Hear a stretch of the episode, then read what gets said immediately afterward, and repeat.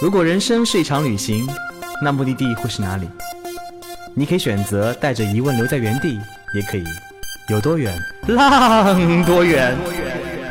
本节目由报名还有年龄限制的稻草人旅行推出。稻草人旅行是大众点评三千二百四十五家旅行社中口碑排名第一的旅行公司，颠覆传统，只做青年人的小团队旅行，和同龄伙伴一起浪，遇见你的激情、友情还有爱情。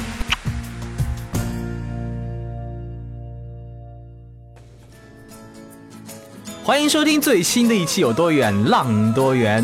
上一期我们的道妹和嘉宾一起聊了聊太北，呃，当然是主要是聊太北的文化了，逼格满满哦。这一期呢，我们请来了哇，稻草人历史上很受欢迎的一个嘉宾，那就是妞妞。来啦！据说我红了，作为东南亚小公举，为什么请妞妞妞妞又来呢？因为妞妞去了很多次台北，非常多非常多。刚刚还从台北回来。对，因为呃，之前是清迈一年一度最著名的日子水灯节，所以今天请妞妞来，也主要是聊一聊那个台北那些文艺小众的小清新点。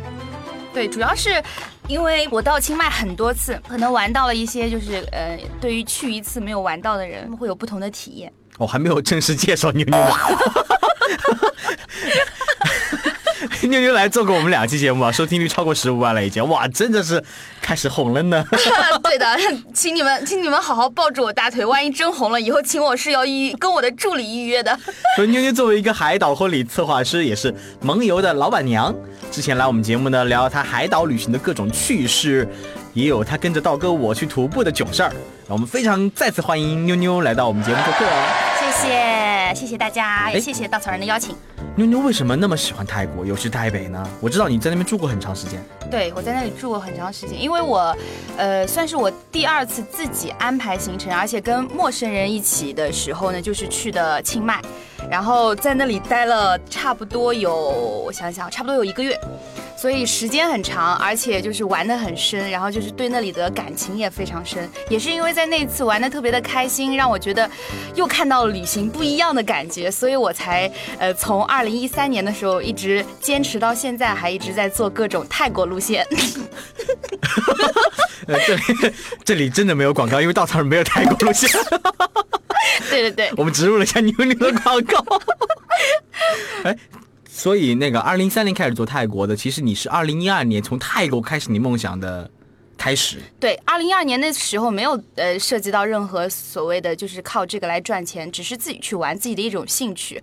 就是听说在清迈有一年一度非常著名的水灯节万人天灯，所以我当时就跟朋友约好了一起去那里玩。然后玩的时候正好住了一个在那里刚刚开张开张的一个民宿，民宿的老板就是特别热情，是一个杭州人，然后就。招待的特别好，然后让我整个的体验都特别的棒，所以那一次让我对民宿，然后对清迈，呃，对泰国那个整个的印象分就刷刷刷刷刷，就跟跟稻草人一起去新疆以后一样的感觉。那，这个广告词的好不错。哎，不过我记得那次好像是免费的机票吗。不是那次不是了，那次、哦第一次是的，第一次是去曼谷，然后这是第二次是自己花钱的机票了，嗯但是也很值得。所以水灯节，对水灯节，因为泰国的这个水灯节是这样的，它每一年是在泰国的，就像我们中国的农历一样，它有个固定的日子，这三天里呢会放水灯和放天灯。水灯呢就是相当于去除你这一年你的不好的事情、不快乐的事情，然后而放天灯呢是你展望你的第二年，希望能够过得开心一点，过得快乐一点，是一种祈福的一个非常重要的标志。不管是国际上也好，还是泰国当地人也好，都非常的热衷过这个节。所以我们那年去的时候，整个没有房、没有车票、没有机票，反正就是各种没有，然后各种囧。但是就在各种囧，然后后来慢慢一个一个解决好了以后，然后真的感受到了这个泰国清迈的魅力。嗯，其实呢，清迈作为邓丽君生前最爱的地方，它也被誉为泰北的玫瑰。其实这两年好像随着泰囧的热播啊，其实清迈变得越来越火，很多中国人哇就涌向这个地方。其实除了大众的玩法，比如说逛逛景点呐、购购物啊，我想泰北一定有非常非常小众的可以去体验的地方。所以妞妞有什么特别的分享呢？呃，其实可能比较多的分享在于，因为我一直还蛮提倡就是生活式的旅行，就是更深层次的去了解他们可能当地人。那所谓生活嘛，无外乎就是吃啊、喝啊、玩啊，然后就是，所以我在。清迈的话会去学做泰餐，我在清迈大概学了有七八家的不同的泰餐学校的，就是学怎么做泰国菜，然后还有去学泰拳，这个两个就是 有没有有一种 一文一武？对对对，就是呃又要去学，就是学泰餐呢，是因为我对泰国的食物特别的爱，我很希望在那学完以后可以回来做给自己的朋友吃。然后呢，学泰拳呢，是因为呃就是你知道一个女生。出来走天涯，万一是需要防防身啊什么的，然后又听说泰拳是出了名的凶狠，都是用各种肘啊，就是手肘啊，就是非常凶狠的一种防身的一个技术，所以我也去学了一下。所以我想跟大家分享一点的，就是关于我学泰餐的故事。我。第一次学泰餐呢，其实当时还没有什么太多的人。那时候整个清迈因为泰囧火了以后，去的人特别多，然后就流行了各种什么去清迈一定要做的十件事，不知道你有没有听说过？比如说去吃千人火锅啊等等，就这种呃就是很大众的这样子的。就是我一开始也有，后来呢就是当地人跟我说他们也不吃这些，他们会更多的去吃别的东西。然后在于吃了越多越来越多以后呢，我就想去学。然后那时候还没有什么泰餐学校，都要到当地人的家里面去。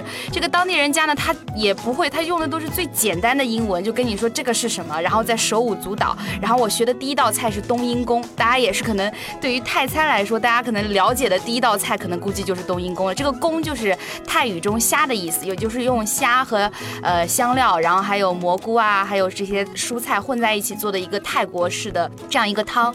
就光学这个汤，我大概就花了可能有大半天的时间。我长知识了，原来冬阴功不是一种功夫啊！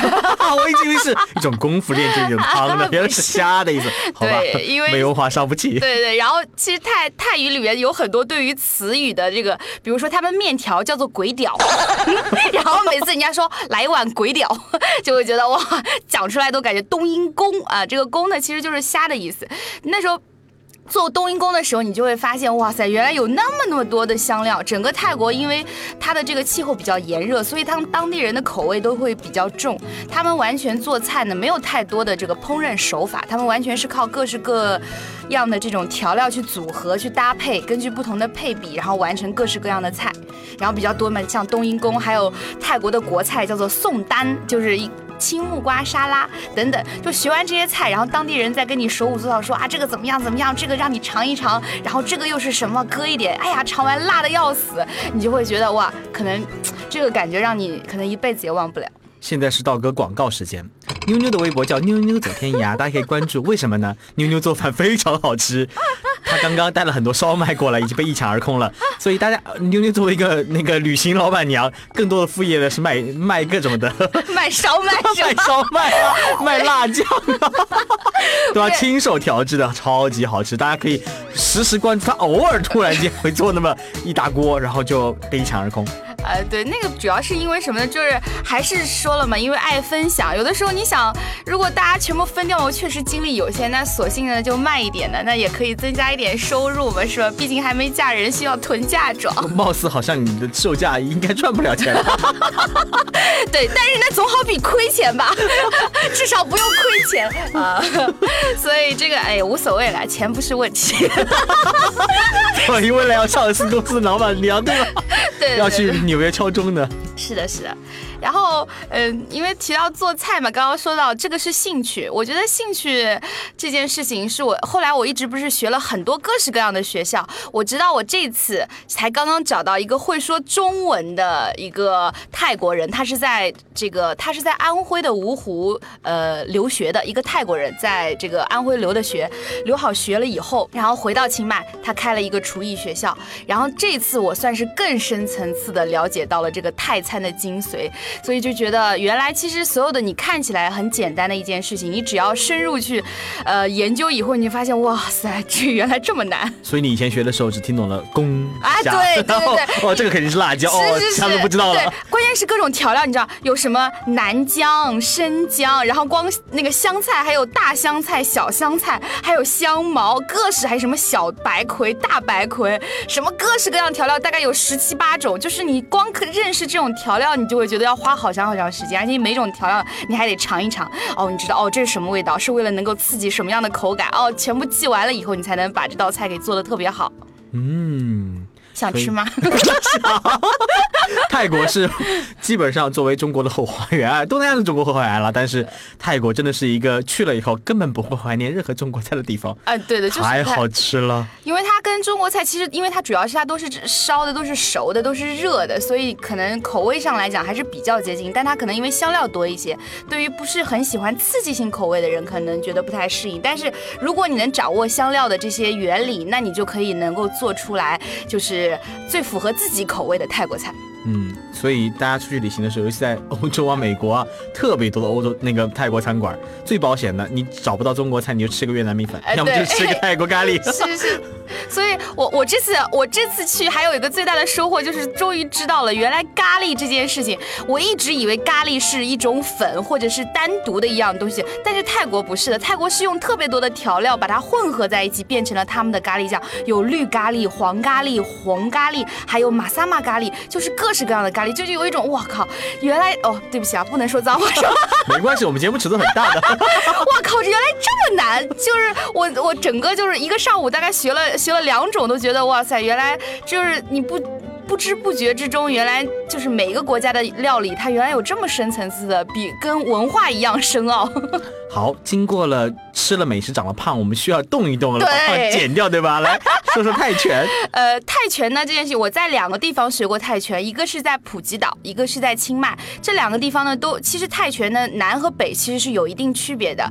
就像北比较注重的是什么呢？就像泰拳，它可能很多部分用的是腿和用的是手和肘，肘是。最他们泰拳里最大的一个精髓部分，其实我那次学泰拳特别搞笑，哎，因为这个我的老师是一个看起来就是特别特别肌肉发达，然后浑身黝黑涂着油，然后就是你知道特别凶狠、特别 man 的一个泰国男人，然后我。一第一次见到他的时候呢，我就我还扎了两个辫子，然后呢，我就跟老师说：“老师好，萨瓦迪卡。”然后老师就说：“萨瓦迪卡，就那种很 man 的，让我觉得，对的，就是特别让我不是特别敢跟他对打的，因为我们一上来要先做一些，对，先做一些热身，然后他因为我那时候已经有一定基础了嘛，他会教你一些，比如说直拳，然后等等各种呃各种拳法，然后再帮你拼接起来，让你再练。然后一开始练练练练，就我就开始有点累了嘛，你知道，就是体力不是特别好。大家应该如果听过以前的节目就应该知道，就是体力不是特别好的一个人。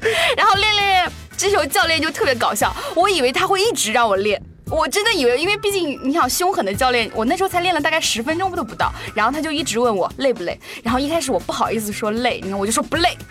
然后他说 OK，那你就继续打。然后就开始让我用腿踢他。然后他拿了一个很大很大的护板护在自己的腰上，让我原来不是。胯下啊，不是，是腰上面，因为要用腿来踢他，就让我踢他，让我打他，反正就是各种，他也不会来打我了，就是各种教我各种防卫啊。然后后来我实在是太累了，他就问我累不累的时候，我说累，他还问我疼不疼，然后我说疼，然后这时候忽然他就停住了，我以为他要打我或者是怎么样，或者是生气，因为他我以为他会他以为我娇气，结果他忽然拉住了我的手，开始给我按摩，他说哪里疼？是这里吗？然后就开始给我揉，然后是那里。然后就开始各种，真的那个可能是我在那几天按摩里面按摩的最舒服、最到位的一次。就是他后来我说哦，OK 了，OK 了，我可以接着打。然后没多久他又问我累不累，我说累了。然后他又开始给我按摩，就是我们的对话就在于那种打。累不累？累，然后就开始按，然后你知道，就是一个五大三粗的一个非常黝黑的、非常 man、非常 man 的这样的一个泰国男子，然后他就在你就帮你按着摩，还问你累不累，这里酸不酸，那里疼？对，就特别随，就是一种前后的这个超大的对比，所以有的时候。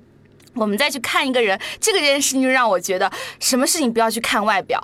这个外表上看起来很 man、很凶狠，他可能有一颗非常非常温柔的心，但他外表看起来可能很娘，但他可能很有一颗很 man、很 man 的心。这个，所以我觉得就是外表这件事情，一定是乍看一看就 OK 了，但还要是要花点时间。就像我们这个教练，真的让我太刮目相看了。我那时候还特别发了一个朋友圈，我记得我是说，哇，从来没有想到一个这么 man 的男人，原来按摩起来这么爽。所以学习泰拳附送学按摩，对对，他泰式按摩是的。然后到到太北呢，我还有一个很好的推荐，就是去学做按摩。因为在太北你会发现，就是有各式各样的就是按摩的，比如说呃，就是随便你可能在夜市里逛累了，他就会让你说你按摩个脚吧，按个脚可能两百铢，差不多人民币四十块钱就按一个小时，就是觉得很便宜。然后我当时就在想，怎么会有那么那么多的人？他们是从哪里学的？后来我就问我当地的清迈的朋友，他说这里有很多的按摩学校。就专门教你怎么按摩，然后我那时候就去参观了一下，因为我还没有那么多时间嘛，然后就发现一个特别帅、特别帅 的一个意大利男子啊，因为后来聊天嘛，知道他从意大利来，他就是因为外国人专门来学泰式按摩的，他是来这里旅行，他来这里两个月，花一个月。时间学按摩，呃，然后这一个月的时间呢，他是这样子的，特别有趣的是，他花半个月先按摩，这个是他去学习一个基本知识，还有半个月他就在路边帮别人按，然后按完了以后，他比如说两百株嘛，他每他每次按完以后可以拿到一百株，就是跟老板平分，然后他就这样子又多待了一个月，他靠这个手艺，然后赚了，因为你知道他长得真的特别帅，特别帅，特别帅，按的人根本就不在乎他的按技怎么样。然后我那时候就说，我说，呃，我说你的客人应该很多吧？他说是啊，我那时候都。没有学会什么，我就觉得客人都不停，我都没有时间去复习了，都没有时间去再去能够好好的深，就是再深挖一下。所以我后来都是实践出真知，我就觉得哇塞，这个呃，所以我现在不知道，因为那时候是去年的时候去的，不知道现在以后还会不会再有这个服务了。真的是一个特别帅、特别帅、特别帅、特别帅的意大利男子。你想，你走在清迈的街头。忽然你累了，然后这时候看到一个很帅的这个意大利男人在那跟你招手说你要按摩吗？你当时肯定呆住了。要我，我就说哦，好的，按按完了以后，两百铢，四十块钱，你就可以享受一个那么帅的男子为你 亲密接触，对的，来擦他口水。所以你无就是你在你无法想象中很多你在可能国内你无法想象的是，你想说。我们在这里按摩的人，你都会觉得他是可能是，呃，略会觉得他可能是有一些可能，我们这里比较多的会是盲人按摩，或者是呃比较年轻啊，可能刚刚从农村上来，可能在学了一些手艺，大部分就是不太会是有那种会让你觉得哇塞，这个人怎么会那么帅或等等。但是你在清迈，你就会发现有各式各样奇奇怪怪的人，他们都去学这件，他不把这件事情当做一个服务别人或者是低人一等的事，他觉得这是一个技术。这是一个可以让别人和让自己享受到的一门呃技术活。其实服务行业在全球都是非常非常平等，而且非常非常获得尊重的一个职业。只是可能在中国的传统教育里面，或者说传统文化观念里面，导致了这个东西会让你觉得不那么的怎么说，不那么高人一等。但其实我希望在这里，那个让所有听众都能觉得，其实无论怎么样子，只要是发光发热的职业，都是。值得尊重的。哎呀，我发现我我在说这么 这么这么有点色情的事的时候，你都能把它讲的这么高大上，怎么回事？我刚明明说的是那么帅、那么帅、那么帅的意大利男子可以给你做脚底按摩，然后你就变成了如此高大上的服务。确实是这样，因为我自己也是做服务行业的。我在国内和在国外的时候，我其实大部分时间我没有太多感受到所谓低人一等，因为我可能自己。平时对服务，呃人员也好等等，我更多的可能是我想去学他们的技术，想要去知道他们到底是怎么样能够更好的服务我们的。啊，又回到高大上了。说到高大上，妞妞这次还做了一件很高大上的事儿，就是在那边的民宿做义工。啊，就。算不算高大上的？这个因为在民宿做义工已经不算是我的一个，已经不算是我的第一次了啊。对，经验很足了。因为那个做义工是这样子的，我们呃一般是情况下呢，就是用什么呢？就是用自己的技术，用自己的肉体去换食宿。这个肉体是怎么那么高大上？为什么说的那么色情？没有，就是因为我觉得是这样子，因为你很多。选择这种就是中国人开的民宿的朋友，大部分是因为语言的问题，所以你们大部分他们都是因为不知道该如何用这个语言来去跟国外的人交通，呃，沟沟通，所以呢就会选择这种中国人开的民宿，因为这样子方便他们去选择当地的一些娱乐项目嘛。所以我当时呃就是专门负责接待。然后呢，帮他们介绍介绍清迈的好吃的呀，介绍介绍清迈怎么玩啊，然后让他们在一到这个城市、一到这个国家的时候，不觉得是那种陌生的感觉。因为如果你第一次到这个地方，或者你嗯到了一个陌生的环境中间，有一个像我这样又热情又可爱又漂亮的小姑娘，然后用着中国话跟你说，那你我想你一定会彻底卸下心防，然后就任人宰割。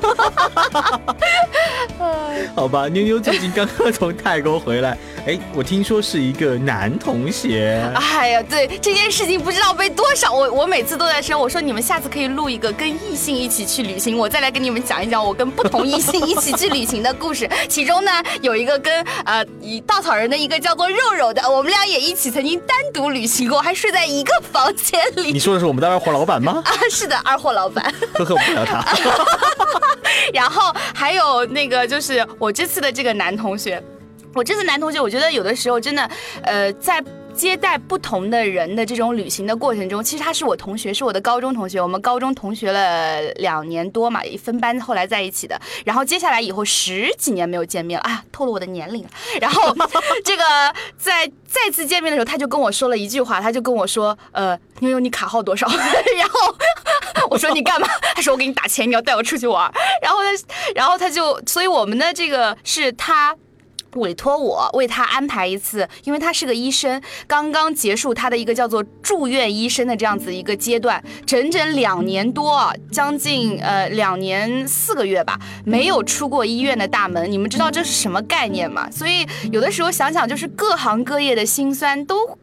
所以应该都去体谅对方，所以体谅一下医生。这个真的是我有的时候一路听他讲起来，就是他对这个职业的爱和对他这份工作的喜欢，还有对这个可能是对这个是对病人的这种爱和希望能够让他们康复的这种心情，才让他能够。坚持在两年多的时间里不出医院大门，每天面对的都是病人，然后不停的去开刀等等，直到他有了这么长时间一个三十几天的假期，然后结果跟我一起出去了二十七天，然后一路上都被人家说啊，你就把他收了吧，你就跟他在一起吧，你们男未婚女未嫁等等等等。所以为什么没在一起呢？啊，呃，我觉得这个世界上一定不是说男的单身女的单身两个人就可以在一起的。如果是这样子的话，那很多人就不存在有单身的问题了。有。有些人是只能做朋友，就是做朋友会比做情人会更好一些。我觉得就是你想朋友，我可以有，我可以有成千上百，但是我老公或者男朋友，我能有那么多吗？不可能的，所以一定要挑挑好。如果说你结了婚以后，你再出去那个什么呀，你不就是林丹了吗？你不就是冠军了吗？人家可是在房间里面只是量量啊量量打羽毛球了。哦不，他是看一下他的夜光羽毛球。啊，这个当然，这个我觉得是就不要去太多考虑这些问题，但是。跟他旅行的这段时间，我也算是，因为一开始我们整个的旅行过程是先经历了一次十天的日本，再经历了，所以有很长很长，又让我觉得可以告诉大家一个真理，这个真理就是真的不要看表面，真的不要一上来觉得这个人不好，你就要跟这个人怎么样，一定要等一等，一定要熬一熬。你每个人身上都有闪光点，都有缺点，把他的那个闪光点放大，把他的缺点放小，你就会觉得这个人很棒。所以你想说的是前面十天让你很纠结，很哎呀，是啊，前面十天我每天。天都在吐槽他，然后后面我跟他又去了缅甸，你知道那个缅甸那个地方，我的个天哪，真的是我去过的最不喜欢地方的前三名。哦，稻草人应对的线路却很棒哦。呃，然后就是我自己去的，所以不是特别棒，没有选好好的线路。然后真的是我每天都在那个痛苦煎熬中，因为我是一个还算比较爱干净的处女座，所以我每次都在那种很脏很乱，然的那种心情中度过。然后那时候的他，他其实也是一个这样的人，我一直以为他会比我更难搞。很多医生是洁癖，对，都是他就是洁癖。但是在那种环境下，因为我已经表现出来那种很烦躁的心情，这时候他就开始不断的安慰我，开始可能有。开始体现出这种男性的魅力了，就开始帮我，就可能去安排一些什么事情，在我心情很烦躁的时候，开始去呃主导一些事情，去安排一件事情，不再是以前那样那种缩手缩手缩脚，感觉让我觉得我靠什么担当都没有的，所以这会儿就觉得哦，还是人生还是得有一个男人的，啊，每次所有的人生哲理都是在路上呃发现的。所以最后在泰国这段时间又相处了多长时间呢？又我们你看，我是呃日本十天，然后那个缅甸十天哦，然后那个。又到了普吉七天，嗯，然后到普吉了以后呢，真的就是轻松，而且那次到普吉以后，就真的就只剩下我跟他两个人了，就是完全两个人的旅行，但是两间房，这 件事情好关，这件事情好关键哦，好关键哦，一定要说清楚啊，是两间房，因为不差钱嘛，是吧？呃，因为你知道到了普吉以后，那会儿。就属于我们又遇到了一个什么情况？因为那会儿是普吉一天到晚下雨，就天气非常的不好。我们就是在各种情况下，你就会遇到，就是后来他就一直在学潜水啊，然后呢又去呃，就我们的等于说我们俩单独在一起去玩出海啊等等啊，这会儿又晕船，遇到那种超大的风浪，然后那个船都停不了，就我们坐一个叫狮子号的帆船，怎么都停不了岸，然后就在那个大风大雨下，然后他就跟我说。没事儿，总会靠岸的。然后就那种特别淡定，淡定，非常淡定。有的时候你可能你自己的那种焦虑，所以我为什么不喜欢一个人旅行，就是因为我自己知道自己的一些性格上的弱势，就是我有有的时候很容易焦虑，很容易急，他会给你安全感。呃啊，安全感谈不上，不能这么说。我的安全感只有未来的老公才能给，其他人不可以啊。对，但是他会告，会有另外一个人来告诉你不要着急，至少你旁边还是有人的，你还是有一个人在陪着你的。我觉得那会儿就一下子就觉得，OK，呃，I'm not lonely。好，谢谢妞妞这个东南亚小公举，美丽的单身女子和嗯和帅气的单身男子的旅行的故事，虽然好跟台北没什么关系。现在泰国其实已经是一个非常大众的旅游国家，仍然有一些很深入的玩法，学习一些当地的课程，我想是一个很好的融入当地文化的方式。我们做了两期关于台北的节目，挖了一些我们熟知的和不了解的故事。虽然我们节目叫做有多远浪多远，但旅行本身呢，并不是由距离决定的。每次出发应该都有不同的收获，这是旅行最大的意义。再次感谢妞妞做客我们的有多远浪多远。好，谢谢大家的收听，也谢谢稻草人的邀请，非常高兴跟大家一起来聊这么多清迈的事，以后有缘再约。我们下次再见，拜拜。